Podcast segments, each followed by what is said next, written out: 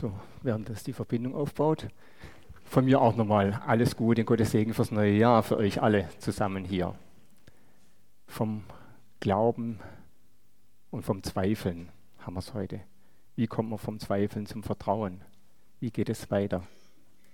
Und ja, ihr habt schon gehört, es geht um die Jahreslosung und sie, wie hat sie gerade gesagt, ist etwas komisch. Ja?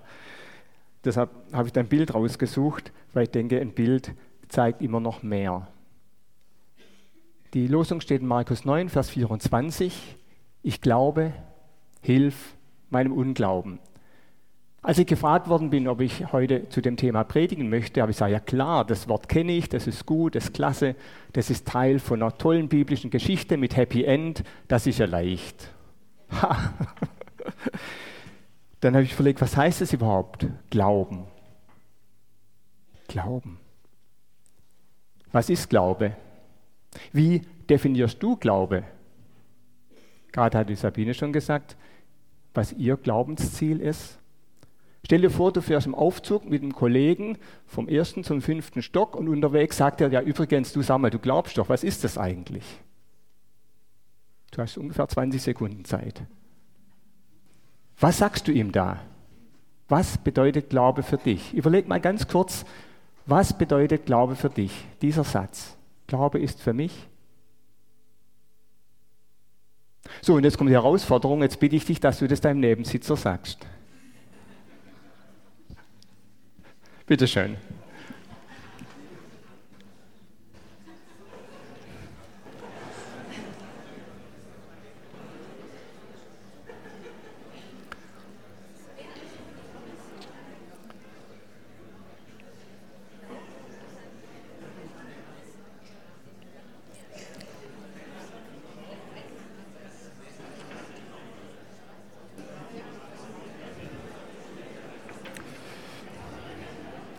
Bing, bong, der Aufzug ist angekommen, die Tür geht auf und das war's. Das war die Chance, das zu sagen.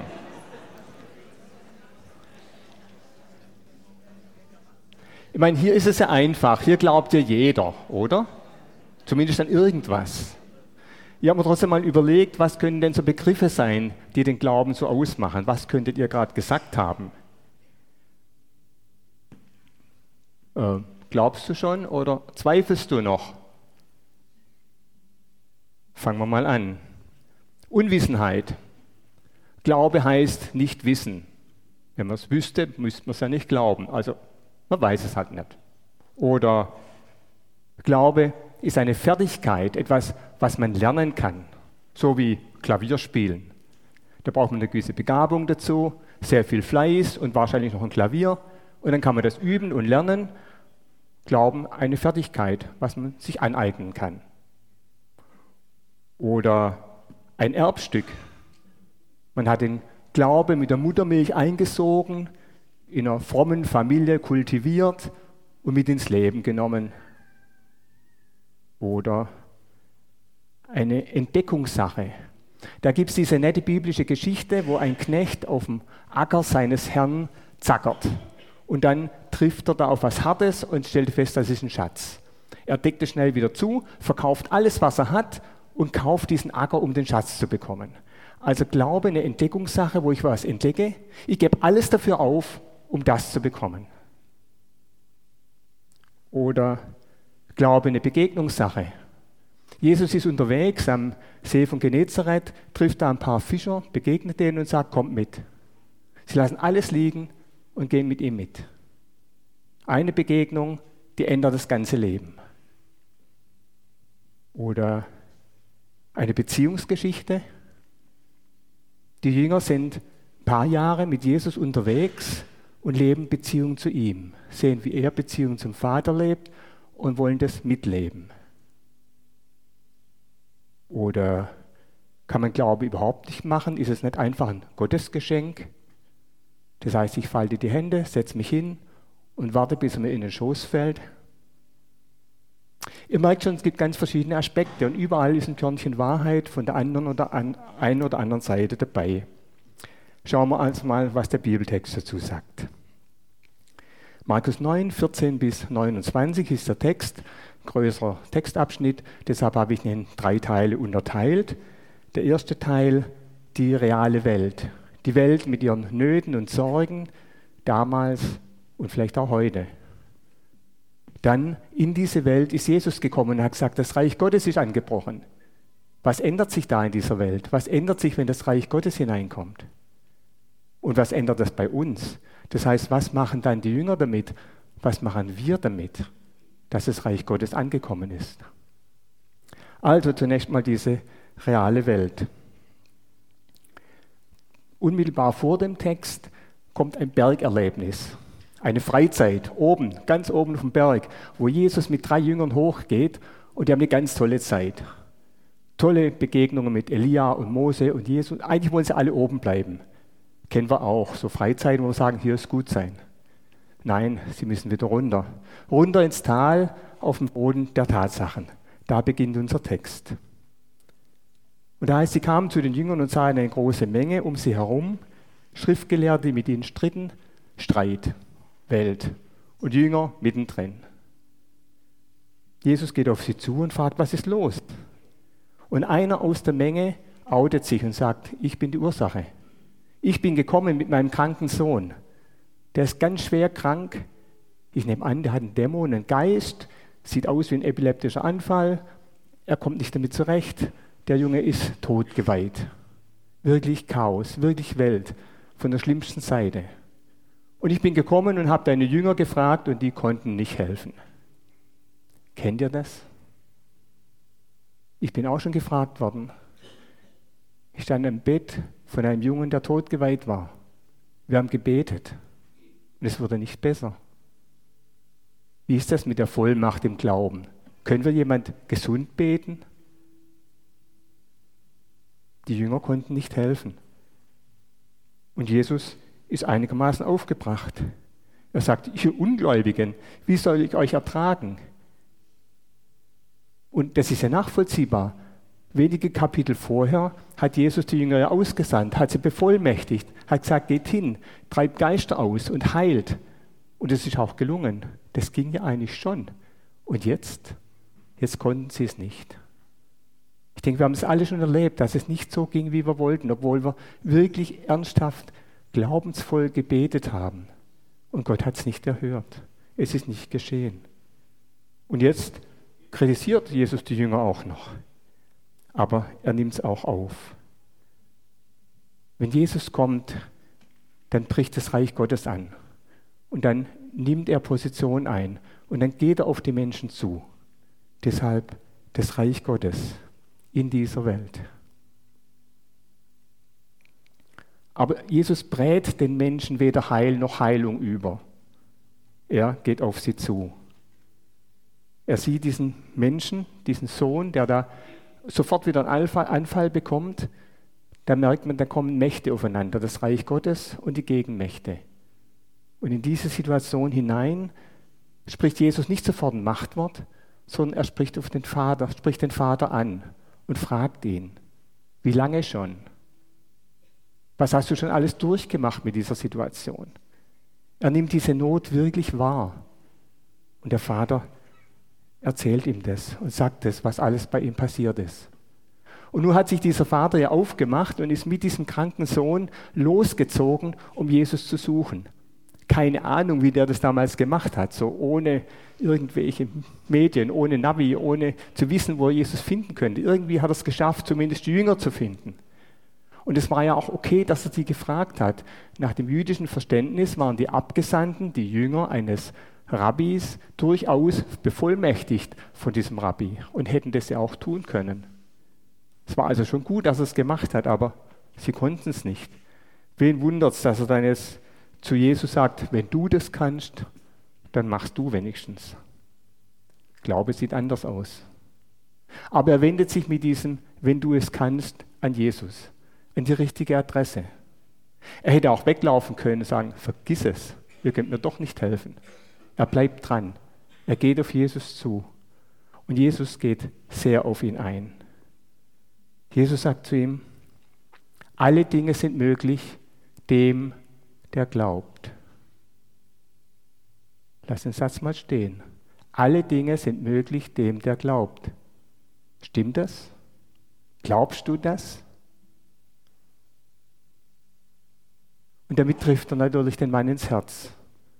Wenn Jesus jemand begegnet, dann deckt er auf. Er deckt Schuld auf und er deckt Unglaube auf. Und genau das kommt bei diesem Mann an.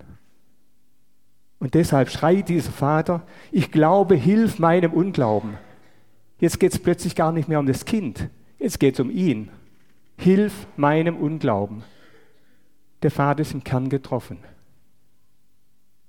Und wenn da das Reich Gottes reinkommt, dann geschieht Heilung. Dann passiert was. Und Jesus gebietet diesem Geist, gebietet dieser Krankheit zu weichen. Und nette Point, er sagt, sie darf nicht wieder zurückkommen. Wenn er heilt, heilt er nachhaltig. Er heilt ganz. Und so auch an dieser Stelle. Dieser Geist muss ausfahren. Er muss dieses Kind verlassen. Der schrie heftig und dann, dann fällt er um. Dann liegt er da, wie tot heißt es hier. Die Leute sagen, er ist tot. Was soll das? Was mutet er diesem Vater noch, noch zu? Jetzt ist der Geist unter Schreien gewichen und der Junge liegt da. Operation geglückt, Patient gestorben. Und nun, warum macht Jesus das? Was mutet er dem zu? Ich denke, der nächste Vers erklärt es. Da heißt Jesus, er greift seine Hand und richtet ihn auf. Ich habe mal nachgeschaut, was da für Worte tatsächlich stehen bei dem Aufrichten. Da steht im Griechischen ein Wort, das ansonsten dafür verwendet wird, wenn Tote auferweckt werden. Zum Beispiel als Jesus die Tochter des Jairus auferweckt oder als von der Auferweckung Jesu die Rede ist, wird im Griechischen genau dieses Wort verwendet. Das heißt, Jesus weckt diesen Toten auf. Wenn Jesus begegnet, kommt das Leben. Und da kommt das Leben in diesen Jungen. Nicht nur Heilung, sondern Leben. Das Reich Gottes ist mitten unter euch. Und das soll euch verändern. Deshalb hat er seine Jünger ausgesandt. Das ist der Auftrag an seine Jünger damals und an uns, an seine Gemeinde, an seine Kirche heute. Die Jünger haben das Problem erkannt und es war peinlich. Einzeln sind sie hinterher zu Jesus gegangen und haben gesagt, was haben wir denn falsch gemacht? Was war das Problem? Falsche Worte? Falsch die Hand aufgelegt? Oder zu wenig Glauben? Was war das Problem? Und Jesus sagt erstaunlicherweise, ihr seid nicht am Glauben gefehlt, sondern am Gebet. Es hat am Gebet gefehlt. Was heißt das? Gebet ist ja nicht nur, dass wir mit unseren Bitten zu Jesus kommen oder zu Gott kommen. Gebet heißt ja, dass wir in Beziehung leben zum lebendigen Gott. Dass die Beziehung da ist, dass das Gespräch da ist, dass wir bei ihm sind. Das heißt Gebet. Und ohne dieses Gebet geht nichts. Jesus sagt mal, ohne mich könnt ihr nichts tun. Gar nichts. Und das wussten die Jünger eigentlich schon. Sie haben erlebt, als sie mit ihm unterwegs waren, wie Jesus immer wieder die Beziehung zum Vater gehabt hat. Wie er gesagt hat, das, was er tut, tut er durch den Vater und ohne ihn macht er nichts. Und die Jünger haben das verstanden und haben gefragt, Herr, lehre uns beten, lehre uns diese Beziehung leben. Und wie hat er sie beten gelehrt? Beim Vater unser, werden wir nachher zusammen beten. Und das Vater unser beginnt nicht mit der Bitte ums tägliche Brot, sondern es beginnt mit der Gottesbeziehung. Es beginnt mit dein Reich komme, dein Wille geschehe, dein Name werde geheiligt. Die Beziehung zu Gott steht im Vordergrund. Und das ist gemeint mit Gebet. Und aus dieser Beziehung raus kann ich dann die anderen Bitten auch vorbringen. Aber die Beziehung muss da sein. Ich brauche unbedingt diese ständige Verbindung zum Vater im Himmel. Ihr habt ja gemerkt vorhin, ohne die Verbindung konnte ich gar nicht starten die Verbindung hier von diesem Gerät nach da hinten. Und so brauchen wir die Verbindung zu Gott, das Wi-Fi zu ihm, die ständige Beziehung. Daran hat es bei den Jüngern gefehlt und ehrlich, daran fehlt es bei mir auch oft. Ich versuche morgens den Tag zu beginnen, indem ich mich ausrichte auf ihn und versuche, den Tag mitzunehmen. Aber man vergisst es dann zwischendurch. Und dann wundert man sich, wenn es nicht so klappt. Heißt es, dass ich dann nicht mehr zweifeln muss, wenn die Beziehung da ist, dass ich nicht mehr fragen muss? Natürlich nicht. Zweifeln ist erlaubt. Und da gibt es glücklicherweise ganz gute biblische Beispiele. Ich bin sehr dankbar für den Jünger Thomas, dessen ständige Fragen und seine Kritik ihm den Beinamen Zweifler oder Ungläubiger Thomas eingetragen haben. Thomas zweifelt an der Auferstehung, nachdem die Freunde ihm gerade eben erzählt haben, dass sie ihn gesehen haben, den auferstandenen Jesus. Da sagt er, nee, glaube ich nicht. Ich muss ihn selber sehen, ich muss meine Finger und so. Und Jesus er gibt ihm diese extra Audienz. Er sagt, lege die Finger in meine Wunden und glaube. Jesus geht auf diesen Zweifler ein. Viele lange Zeit vorher gab es ja den Hiob. Und dieser Hiob, der so als gerecht beschrieben ist, der zweifelte an der Gerechtigkeit Gottes. Und Gott? Gott kommt auf Augenhöhe zu ihm. Am Ende im Hiobsbuch heißt es, nun kenne ich dich von Angesicht zu Angesicht. Gott geht auch auf den Zweifler ein. Oder Petrus. Er ist mutig, er steigt aus dem Boot, als Jesus ihn ruft. Und dann schaut auf die Wellen und zweifelt, dass die tragen können. Kann ich verstehen. Und geht unter. Und Jesus zieht ihn raus. Nebenbei gesagt, wer hatte denn mehr Glauben? Der Petrus, der ausgestiegen ist, oder die elf, die im Boot blieben? Aber auch der Petrus darf wieder fragen. Und dann später, als Petrus gefangen genommen wird im Gefängnis, man weiß nicht, ob und wann er wieder freikommt, da macht die Gemeinde eine super Sache. Sie machen 24-7-Prayer. Sie beten rund um die Uhr, aber glauben nicht, dass er freikommt. Und trotzdem steht er vor der Tür. Gott kann mit diesen Zweifeln leben. Und jetzt, Jesus am Kreuz, schreit er, mein Gott, mein Gott, warum hast du mich verlassen? Zweifelt er auch? Ich denke, in diesem Warum stecken all unsere Warums. Das Warum, wo ich sage, warum musste dieses Kind sterben? Warum funktioniert das nicht? Warum bin ich krank? Warum stecke ich in dieser Not? Unsere ganzen Warum-Fragen sind drin in diesem Warum von Jesus, wo er am Kreuz hängt und all unsere Schuld, unser Versagen trägt. Und deshalb ist er verlassen vom Vater, getrennt vom Vater, weil er die Sünde ist, weil er die Trennung selber ist und schreit dieses Warum. Und Gott? Gott weckt ihn auf, wie wir vorhin gehört haben. Er weckt ihn auf. Und er schenkt das Leben. Und er beantwortet diese Warum-Frage zu einer Wozu-Frage. Da geht es weiter. Und deshalb können wir dennoch glauben, obwohl wir diese Warum-Fragen haben, obwohl nicht alle Gebete erhört werden, obwohl ein Dennoch-Glaube. Daran können wir festhalten. Karl Barth sagte mal, gerade der Glaube muss fragen. Wir müssen immer wieder nachfragen.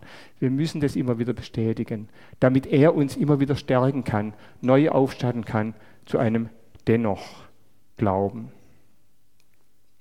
Und da habe ich euch einen Zeugen mitgebracht, der ganz aktuell lebt. Der wurde kürzlich interviewt zu dieser Jahreslosung. Und zwar Samuel Koch. Samuel Koch vor neun Jahren bei Wetten Das, einer ZDF-Sendung, bei einem sehr waghalsigen Sprung über ein fahrendes Auto gestürzt, hat sich viermal das Genick gebrochen und sitzt seither im Rollstuhl. Und er hasst seinen Leib, er hasst den Körper. Von der Schulter abwärts kann er nichts mehr machen. Keine Aussicht, dass es jemals wieder anders werden könnte. Aber er hält fest an seinem Glauben. Auch mit dieser Jahreslosung hält er fest. Und auf die Frage hin, wie definierst du Glauben? Ihr erinnert euch an die Frage von vorhin. Auch er musste die Frage beantworten vor laufender Kamera. Und er antwortet mit dem Vers aus Hebräer 11. Glaube ist das Vertrauen darauf, dass das, was wir hoffen, sich erfüllen wird. Und die Überzeugung, dass das, was man nicht sieht, existiert. Wenig später im Interview sagt Koch. Mein Glaube ist die sinnstiftende Angelegenheit, für die es sich meiner Meinung nach zu leben lohnt. Sein Glaube ist das, wofür es sich zu leben lohnt. Im Rollstuhl in dieser Situation. Ein Dennoch-Glaube. Mit dieser Botschaft möchte ich in das neue Jahr gehen, dass ich dennoch glaube, egal was ich sehe, egal was ein Chaos um mich herum ist, Ich halte fest an diesem Gott, der mich nicht loslässt. Ich fasse zusammen. Der China-Missionar Hudson Taylor, der im 19. Jahrhundert nach Zentralchina ausgereist ist, wie immer der das geschafft und überlebt hat, ist mir schleierhaft. Der sagt mal, wir brauchen keinen großen Glauben. Wir brauchen keinen großen Glauben. Wir brauchen Glauben an einen großen Gott. Wir brauchen Glauben an einen großen Gott. Wir können unsere eigene Not und unser Zweifel, unser Elend immer wieder zu ihm bringen, zu diesem großen Gott. Adolf Pohl sagt, Gebet ist auf die Spitze getriebener Glaube. Da haben wir die Verbindung wieder zwischen Glaube und Gebet. Gebet ist der Schlüssel. Die Beziehung zu Gott ist der Schlüssel. Wir haben jetzt ein paar Momente der Stille. Dann werden wir im nächsten Lied auch nochmal in das Thema reingenommen. Und ich möchte euch einladen, so wie auf diesem Bild, demütig auf Knie zu gehen, euch auszustrecken nach unserem Herrn Jesus Christus, mit offenen Händen erwarten und empfangen. Und dieses Wort auf den Lippen, ich glaube, hilf meinem Unglauben. Amen.